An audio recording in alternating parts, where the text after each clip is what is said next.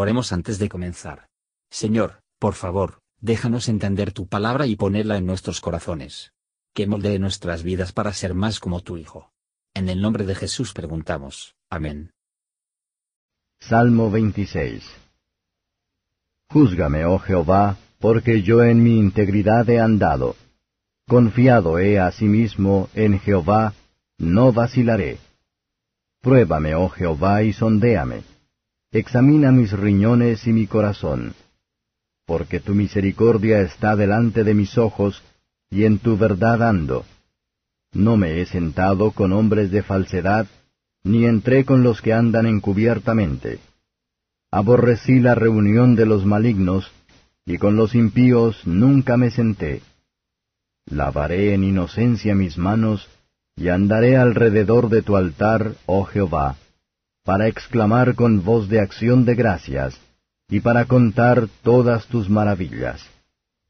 Jehová, la habitación de tu casa he amado, y el lugar del tabernáculo de tu gloria. No juntes con los pecadores mi alma, ni con los hombres de sangres mi vida, en cuyas manos está el mal, y su diestra está llena de sobornos.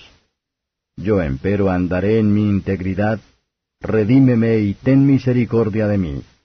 Mi pie ha estado en rectitud, en las congregaciones bendeciré a Jehová.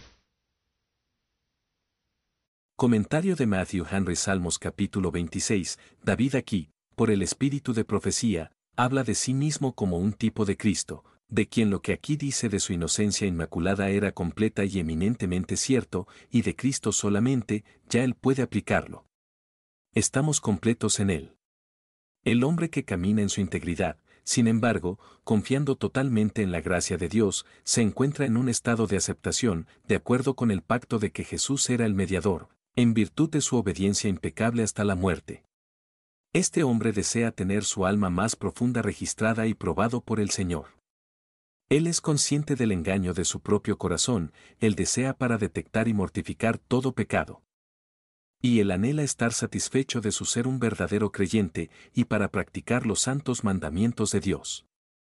El gran cuidado para evitar las malas compañías es a la vez una buena prueba de nuestra integridad y un buen medio para mantenernos en ella. Los hipócritas y simuladores se pueden encontrar en asistir a las ordenanzas de Dios, pero es una buena señal de la sinceridad si atendemos a ellos, ya que el salmista nos dice que lo hizo, en el ejercicio de arrepentimiento y la obediencia de conciencia. Él siente que su suelo firme bajo sus pies, y, como él se deleita en bendecir al Señor con sus congregaciones en la tierra, él confía en que en breve deberá unirse a la gran asamblea en el cielo. En el canto de alabanzas a Dios y al Cordero para siempre. Gracias por escuchar y si te gustó esto, suscríbete y considera darle me gusta a mi página de Facebook y únete a mi grupo Jesús Answers Prayer.